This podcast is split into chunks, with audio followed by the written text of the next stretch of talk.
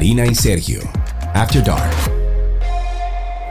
Bienvenidos todos, qué bueno poder estar nuevamente en otro episodio de Karina y Sergio After Dark. Sí, señor, saludos y gracias por acompañarnos a descubrir un nuevo tema. Eh, estamos como Dora la exploradora, Karina. Más sí, así estamos. Este es el episodio número 85 de este Karina y Sergio After Dark. Nosotros desde que iniciamos este proyecto de Karina y Sergio After Dark, eh, con el ánimo de hablar de temas de salud mental, también entendimos que era estrictamente necesario dar herramientas y hablar no solo de salud mental, sino también de bienestar para poder combinar ambas cosas y buscar todas las herramientas que tenemos para poder lidiar con estadios emocionales, con temas de salud mental. Este proyecto lo hemos hecho para eso, para dar herramientas a nuestros oyentes para que junto a nosotros puedan mejorar su bienestar, su salud mental y su desarrollo humano. Claro, y cada episodio de Karina y Sergio After Dark es bien pensado, es planificado con esa finalidad que tú acabas de decir. Y modestia aparte, señores, cada episodio es un banquete. y no lo digo yo porque estoy aquí, lo digo yo porque estoy aquí. Ojo. Y en el día de hoy es un tema muy interesante. Es un tema que nos sugirió una oyente de nombre Carolina Ortega. Gracias, Carolina, por tomarte el tiempo, el tiempo de escribir a través de nuestro Instagram, Karina y Sergio After Dark. Y ella nos contactó a través de redes para pedirnos que trabajáramos con un experto que pudiera arrojarlos un poco de luz en cuanto al tema familiar en general. Sí, así es, pero yo creo que eh, podemos abordar este tema desde lo más profundo de las historias individuales, Karina, que tenemos con nuestras familias y por eso nos vamos a sentar en el día de hoy a hablar con una experta, ella es Mónica Esteves, es eh, psicoterapeuta y fundadora del Centro Gerencia Integral y junto a ella vamos a descubrir qué son las constelaciones familiares. Mónica, bienvenida. Muchísimas gracias por estar con nosotros. Muchísimas gracias a ti, Karina y Sergio. Gracias por la invitación. Es un honor para mí. Un placer enorme, Mónica, de verdad. Te tenemos para hablar de un tema que como que últimamente ha venido surgiendo, que es el tema de las constelaciones familiares. Nos hacen esta petición a través de redes y queríamos como ahondar un poco en esto. Partamos de la definición o de explicarnos qué son las constelaciones familiares. Lo primero que quiero que sepan es que no tiene nada que ver con los astros ni astrología. Saquemos ese tema. Si fuéramos a sustituir la palabra constelaciones, entonces técnicamente pudiéramos decir que se podría llamar configuración familiar, para que quitemos esta parte psicomágica. Sí, sí, sí. Me gusta, exacto.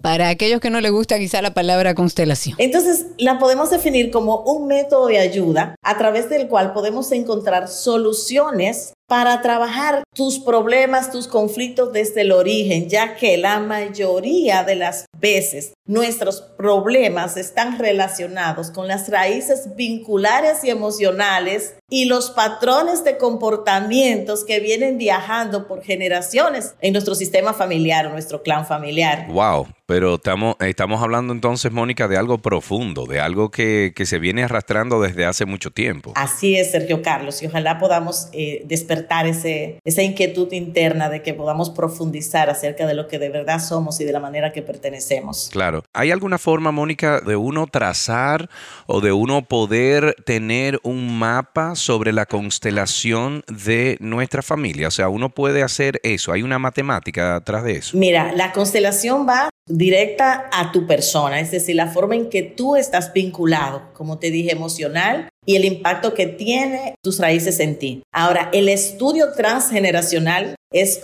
un método de indagación que se hace a través del árbol familiar y ahí estamos complementando con la constelación lo que es el, análisis transgeneracional y es ver el comportamiento padres, abuelos, bisabuelos, hasta donde tenga referencia y, ahí se desentrañan los patrones con relación a ti. Exacto. Y a ver, esto para, para que la gente lo entienda quizás visualmente, cómo se aplica este tema de las constelaciones familiares. Yo no sé si varía de acuerdo a, a quién la aplique eh, y cuál es la modalidad que tiene. ¿Cómo es que se aborda? O sea, yo voy donde ti, Mónica, yo quiero hacerme una constelación y qué sucede a partir de ahí. Mira, Karina, Existen hoy muchas variantes de este método terapéutico de una ayuda extraordinaria que fue develada, descubierta y desarrollada por un alemán que se llama Bert Hellinger. Cuando vamos a abordar una constelación, lo primero que tenemos que mirar es cuál es tu síntoma. ¿Qué te está pasando? ¿Qué es eso que te agobia que sola no lo has podido resolver? Una constelación tiene una modalidad grupal y tiene una modalidad individual. La modalidad individual se hace en el consultorio con el experto y la modalidad grupal se hace a través de una terapia grupal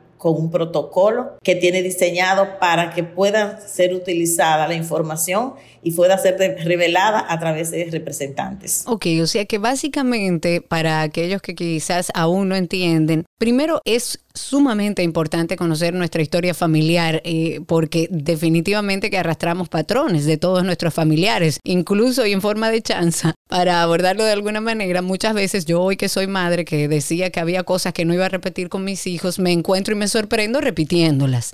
Y eso es parte de una configuración familiar que viene de muchísimo tiempo. Sobre, sobre todo que te recuerdas a mamá Rocío cuando te decía, cuando tú tengas hijos, tú entonces vas a entender. Claro, y es un poco, a ver si voy entendiendo, las constelaciones familiares te lo presentan de una manera más estructurada, más visual, para que tú puedas entender qué cosas en ti que no has podido resolver bien de tus familiares y que tienes que conocerlo previo a tratarte cualquier cosa. ¿Es así, Mónica? Así es. Y no solo previo, Karina, sino durante el proceso de sanación, de resolución de un conflicto, tanto personal como relacional. Indagar y mirar la información sistémica te acelera un proceso de resolución. Perfecto. Entonces, ¿cuáles serían los beneficios de este abordaje psicológico en torno a las constelaciones familiares? O sea, ¿qué resultado me da? Los resultados que puede tener una persona de este abordaje sistémico es que puede identificar de qué manera la carga del sistema sobrecae sobre ti. ¿Por qué?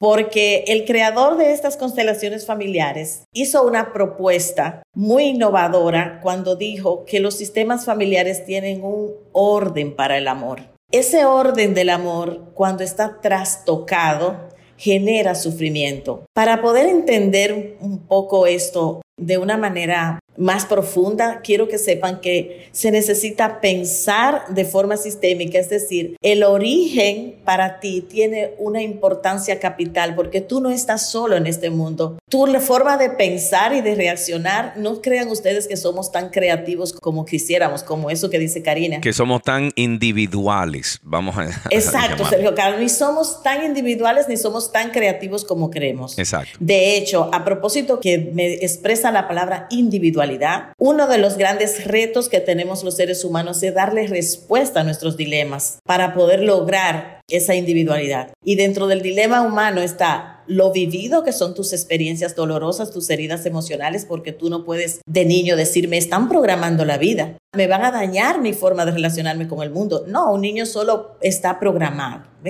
Entonces es una condena porque estamos dentro de lo vivido. La otra condena que tenemos los seres humanos, y por eso es un dilema, es lo heredado. Los patrones de comportamientos y la forma que solucionan vienen viajando. ¿Y sabes cómo vienen viajando? Gracias a las investigaciones sabemos que se llaman genes latentes recesivos. Por eso repetimos cosas que no tendría sentido de por qué la hacemos y cuando algo no te gusta, te das cuenta que lo haces igual a mamá porque se está transgrediendo un orden cuando quieres cambiar a mamá. Pero Mónica, entonces, ¿no, no confundiríamos eso con una enseñanza eh, que se pasa a una nueva generación y no a una constelación, como lo estamos refiriendo? ¿O esto es parte de todo? Esto es parte del todo. Le quería decir que fuéramos un poco más profundo a comprender eh, la forma en que esto funciona para que podamos entender una constelación. De hecho, mi método de trabajo es capacitar a la gente a pensar de forma sistémica para que cuando encuentre la imagen pueda resolucionarla internamente. Para poder entender una constelación, Sergio y Karina, tenemos que entender qué fue lo que dijo el creador Bert Hellinger. ¿Por qué esto se ha hecho tan revolucionario en la forma de resolucionar conflictos? Le decía que él planteó que existen tres leyes que rigen el amor y la convivencia y la forma de sostener las relaciones saludables porque él dice que hay un alma que conforma toda la historia familiar. Es decir, nosotros tenemos una conciencia colectiva como seres humanos, pero tenemos una conciencia colectiva que rige la normativa del grupo al que tú perteneces. Por eso los Rodríguez y los Pérez no tienen el mismo comportamiento y son seres humanos. Viene viajando los patrones de ese comportamiento. ¿Qué pasa? que esas órdenes del amor tienen que ver con tres principios fundamentales. Uno, dice, para que exista el amor y la persona esté cómoda y la vida te fluya hacia adelante, tú tienes que estar en orden y en jerarquía. Quiere decir que si tú eres el primogénito, tú tienes que sentirte en ese lugar y ocupar ese lugar primogénito. Pero si tú vienes como hijo y te toca ser padre de tus padres, se te va a trastocar la relación contigo mismo y la relación con la vida. O padre de tus hermanos o madre de tus hermanas por alguna situación familiar. Exacto. Toda vez que tú estás ocupando un lugar que no te toca, la vida no te va a fluir. Imagínate que fuera como una piñata. La piñata solo se abre con tus dones, tus talentos, tus capacidades, cuando tú estás poniendo la energía vital desde el lugar que tú viniste a este mundo. Cuando toda tu energía vital es ocupada para resolver el conflicto generacional, entonces toda esa energía vital se gasta, se consume intentando controlar, cuidar, proteger a todos menos a ti mismo. Por eso el sistema familiar suele traer, porque en ese sentido cuando hablábamos del árbol, suele traer almas muy sabias, con mucha fuerza,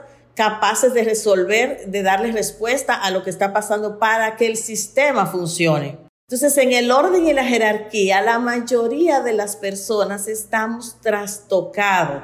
Para que tú puedas expresar el amor en el presente, una constelación se debe hacer buscando algo hacia adelante.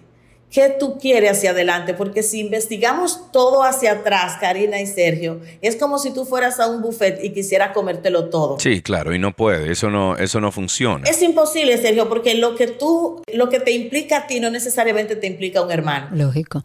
¿Y cómo se determina, ahora que tú mencionas el hermano, cómo se determina eh, eh, qué papel juegan los representantes de una familia en una constelación? El método tiene un, un recurso fundamental que fue Hellinger introduciendo que se llama la fenomenología, que es, tiene que ver con la observación consciente de lo que está ocurriendo, sin juicio y sin crítica. Esa es una competencia que tiene que tener el constelador, fundamental para poder abrir un trabajo grupal. El representante, asombrosamente, sería la palabra técnica, sería fenomenológicamente representa las emociones fruto del trauma o el nudo en el que está implicado el, constelado. El constelador, el constelado y el representante son las tres posturas que se manejan en esa constelación. Ok, eh, eh, una pregunta que me viene a la cabeza es cómo se determina entonces, Mónica, si una constelación familiar ha tenido éxito o cumplido su propósito terapéutico, o sea, ¿cómo llegamos a esa conclusión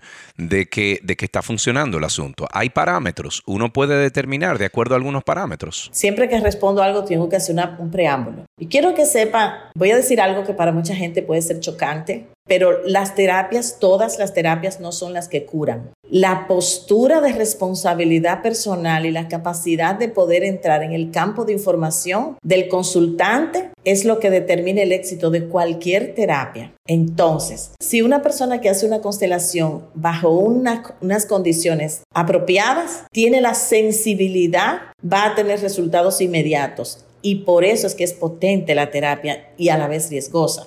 Potente porque permite que la persona en ese instante, en un segundo, pueda organizar toda una vida. A mí me queda claro que hay personas que pueden pasar toda la vida buscando un segundo y cuando ese segundo llega, le completa toda la vida. Porque en psicoterapia, la dialéctica, que sería que tú me converses sobre tu vida, sobre la del abuelo, sobre el dolor emocional, eso es una dialéctica que es útil y que la utilizamos enormemente poderosa dentro de las terapias pero cuando ves una imagen interna proyectada en algo que tú no sabías, aumenta exponencialmente la forma de tú mirar el problema, por ende la forma de solucionarlo. Entonces, la pregunta que me haces es, ¿qué resultados? Bueno, la capacidad tuya de poder resolver exponencialmente el problema, de darte cuenta de lo que pasó. Fíjate que Freud dejó un, digamos, una información patrimonial a la humanidad y él decía que, que él fue descubriendo que cada vez que nosotros somos conscientes de una circunstancia o hecho de un conflicto, su fuerza impulsora inmediatamente detiene y disminuye el efecto. Por eso cuando tú haces conciencia de algo, ese algo que hiciste conciencia disminuye el efecto que tiene sobre tu problema.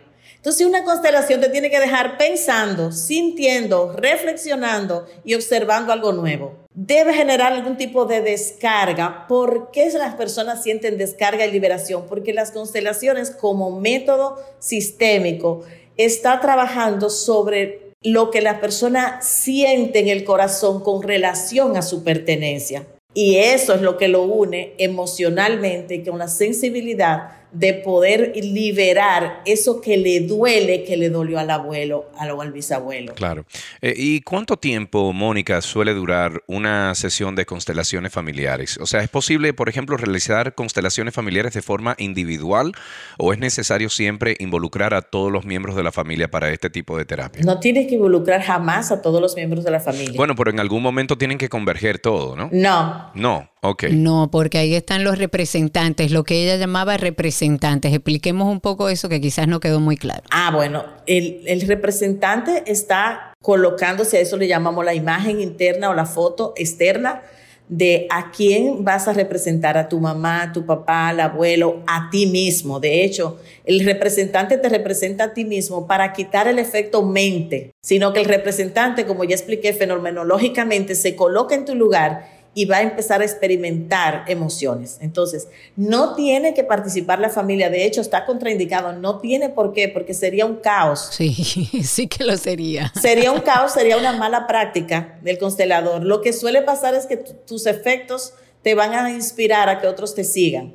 Suele durar eh, una constelación individual, puede durar una hora, 40 minutos en un consultorio con un experto. Y si es grupal, puede, eh, puede tomar entre 15, 20 y 25 minutos, desde que se saca la imagen hasta que se llega a la resolución. Mónica, ¿y cuál es la diferencia entre una y otra, en la individual y en la que tenemos a los representantes que hacen la función de nuestra familia? Ambas tienen su potencia. Eh, yo te quiero decir, Karina, que fui una que fui abanderada de filtrar esta información, como ustedes comprenderán. Esta metodología no surge de la psicología. Así que yo me tuve que confrontar primero a mi lealtad con la psicología para darle la bienvenida como... abrirte, abrirte a la posibilidad, de ¿verdad? Claro. Tuve que hacer uso de mi conciencia individual y de mi práctica humanista para yo poder eh, entrar a la constelación, porque en realidad la conocí a través de una solución de un conflicto mío. Y cuando vi la potencia que tenía, dije yo, esto en principio me parecía realismo mágico, como le pueden pasar a muchos colegas que nos estén escuchando. En el momento que la estudié no teníamos las informaciones porque luego que esto se fue haciendo famoso, reconocido mundialmente, empezaron a salir muchos estudios de biólogos que, que habían constatado la, veracidad científica de por qué existe un inconsciente familiar. Entonces, en ese proceso, pues yo tuve que tomarme bastante tiempo. Me tomó bastante certificarme, aplicarla, pero yo sabía la potencia y rompí esa lealtad porque la viví, porque la viví en primera persona. Y en primera persona yo realmente estaba eh, resolviendo algo extraordinariamente delicado eh, que me cambió la vida. Entonces, le di la bienvenida porque si me había resuelto algo a mí, ¿cómo no, cómo no lo iba a hacer para los pacientes? Y yo tengo muy claro que una herida te deja un recurso para la vida y ese recurso te tiene que llevar a servirle a otros. Entonces yo tuve que romper los esquemas, ser pionera e introducir dentro del método terapéutico de gerencia integral las constelaciones como parte de un proceso de tratamiento y diagnóstico del paciente. Claro.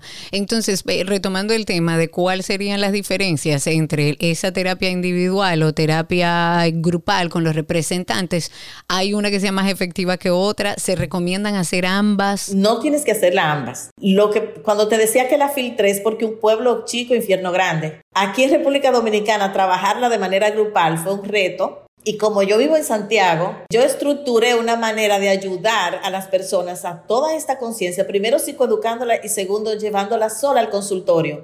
Y es sumamente eficiente. De hecho, hoy día ya se usan con figurines, por eso ustedes ven mucho, mucha información que sale en las redes con figurines, con imágenes de papá, de mamá, de los abuelos, eh, representando el trauma. Representantes son eh, recursos eh, físicos. La constelación, obviamente, grupal, tiene una potencia doble porque gana quien información y proceso quien está constelando y, y gana todo el que está ahí porque toda esta información tiene que ver con todos. De alguna manera, eso que se está viendo ahí tiene que ver conmigo, porque las dinámicas de familia tienen de todo. Las exclusiones, de hecho, lo que se busca dentro de un proceso de constelación grupal es ver la exclusión.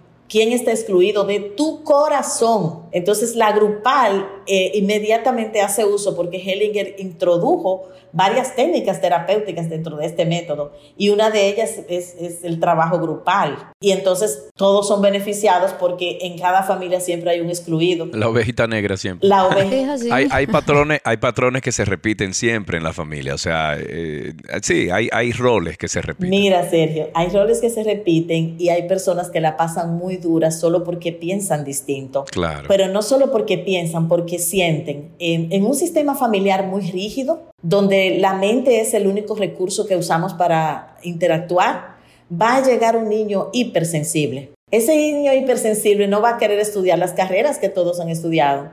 Este niño va a llorar y va a expresar emociones que el sistema tiene incapacidad para sostenerlo. Y le van a poner un título.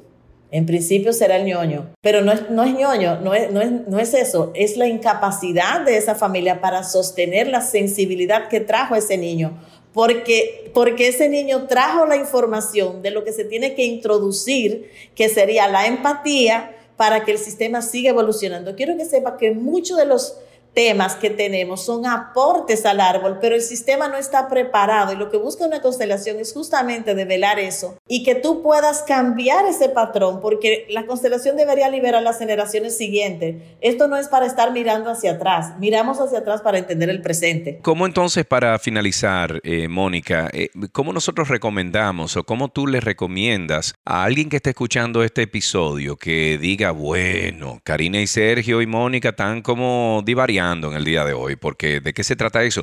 ¿Cómo le introducimos a nosotros la idea a una familia para tratar su constelación, a ver si puede resolver cosas que en la terapia eh, regular de eh, psicológica, etcétera, o terapia familiar no se ha resuelto? Lo primero es que quiero que le quede claro que todas las personas no pueden participar porque no tienen los mismos estados de conciencia para trabajar en una constelación.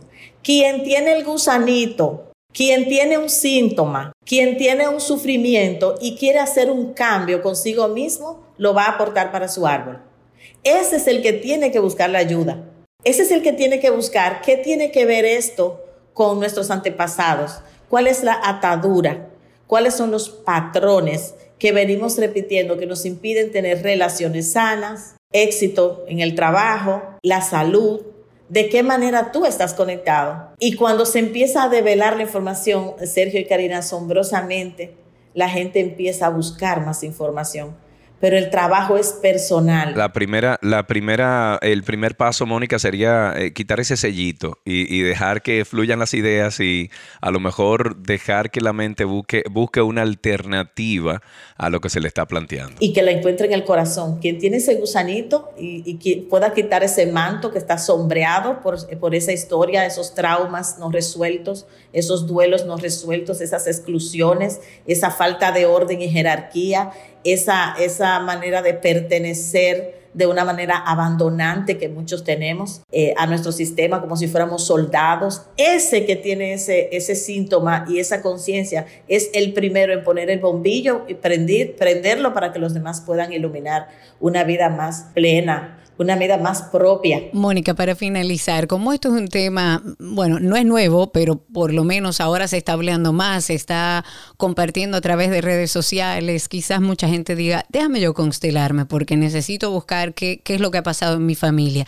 ¿Cómo podemos nosotros, con algo que no tenemos mucha experiencia, conseguir a un profesional que realmente tenga la capacidad de hacerlo? ¿Cuáles son esas cosas que deberíamos tomar en cuenta? Mira, Karen, ese es un tema un poco borroso porque, como te digo, no surge de la psicología, entonces con buena suerte una persona puede encontrar una persona respetable que haga uso de esta herramienta. Lo que yo les recomiendo es que primero investigue la experiencia que tiene, la formación que tiene, la escuela de donde viene. Nosotros tenemos personas muy capacitadas eh, en el país, pero tiene que saber dos cosas. Primero, buscar esa persona eh, que te genere la confianza. Segundo, que tú tengas claro cuál es el síntoma. Y tercero, que tengas claro que no existe la panacea de las constelaciones. Yo soy opuesta a que se vea una herramienta como la palacea y, si un terapeuta sistémico te quiere mostrar una constelación como la solución a todos tus problemas, no es sano para ti, porque un constelador eh, está trabajando sobre un área de tu vida, pero tienes que saber que, por ejemplo,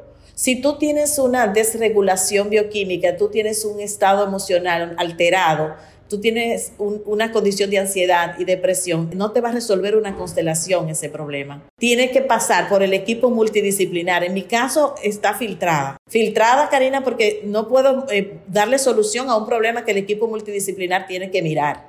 Nosotros evaluamos el caso eh, y cuando ya estamos trabajando la fase del origen de tu conflicto y la solución, pero si tú tienes una depresión, un estado de ansiedad, tú tienes una crisis de pánico, no podemos trabajar el origen de ese conflicto, sino la causa presente con la que la disciplina daría la mejor respuesta posible. Después que ya tú has hecho esto, entonces buscar la persona que tenga el expertise y tú tengas claro el aporte que eso va a hacer dentro de un proceso completo y un, y un trabajo multidisciplinar, repito, que debe hacer cada persona cuando quiere resolver un conflicto relacional consigo mismo con, el área que esté afectada. Es que en definitiva no hay una sola solución. Lo que tenemos es que aprender a buscar todas las herramientas que están dadas y ver cuáles nos funcionan, cuáles no nos funcionan y tener, tal como dices tú, Mónica, la intención de sanar y reconocer lo que nos está sucediendo. Exacto, Karina, porque el ser humano es una gama enorme de factores que ninguno por sí solo pueden explicar una única causa de lo que tú adoleces. Tú no puedes resolver la vida con un pensamiento lineal. Tú estás dentro de muchos sistemas que impactan sobre ti y esos sistemas pueden estar atrapándote. Bueno, las redes sociales te atrapan, es un sistema. Bueno, así mismo visualízate cómo te atrapa un problema familiar no resuelto y estás ahí como atado es robándote la, vida y la oportunidad de tu expresarte en tu genuina esencia. Mónica, yo creo que hemos planteado la semilla para que familias, para que individuos que pertenecen a una familia eh, puedan resolver o tengan herramientas para resolver algunos problemas que no han podido por el método tradicional. Eh, Mónica, muchísimas gracias por tu tiempo y muchísimas gracias por toda la información compartida. Gracias a ustedes, gracias Sergio, gracias Karina. La formación de constelaciones, eh, de, constelaciones familiares, me ha ayudado a crecer como persona, a nivel de desarrollo personal, eh, a entender eh, muchas de, las situaciones familiares que yo he tenido y en mí misma, ¿no? Me ha ayudado a comprender, ¿no? Como una mayor comprensión de, de mi historia y de mí, ¿no?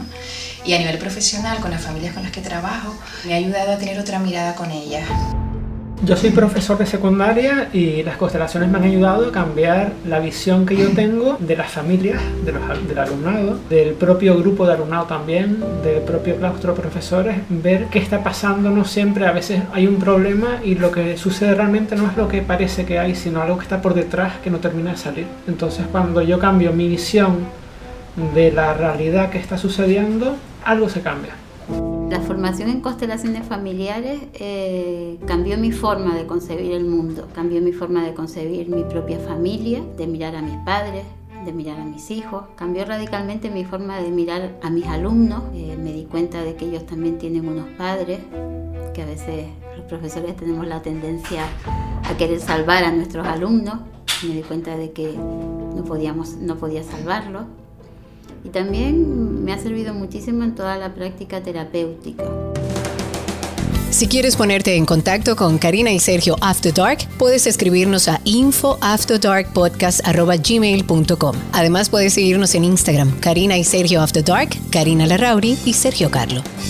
El objetivo principal de las constelaciones familiares es que como personas podamos identificar las dinámicas perjudiciales inconscientes que se han establecido en nuestras familias y las actitudes y conductas que se han generado entre los miembros de esa familia. Esta información, por una parte, nos permite reinterpretar esos patrones familiares disfuncionales que vamos reproduciendo de forma inconsciente, tal como dice Sergio, para por fin encontrar soluciones a los conflictos. En la conducción estamos Karina Larrauri y Sergio Carlo. Este contenido fue producido por Cristi Tapia y en la edición tenemos a Raven Pineda. Recuerda que nos pueden enviar sus notas de voz con sus testimoniales a través de Karina y Sergio After Dark en redes sociales, particularmente en Instagram, y a través del enlace que está en la descripción de este episodio.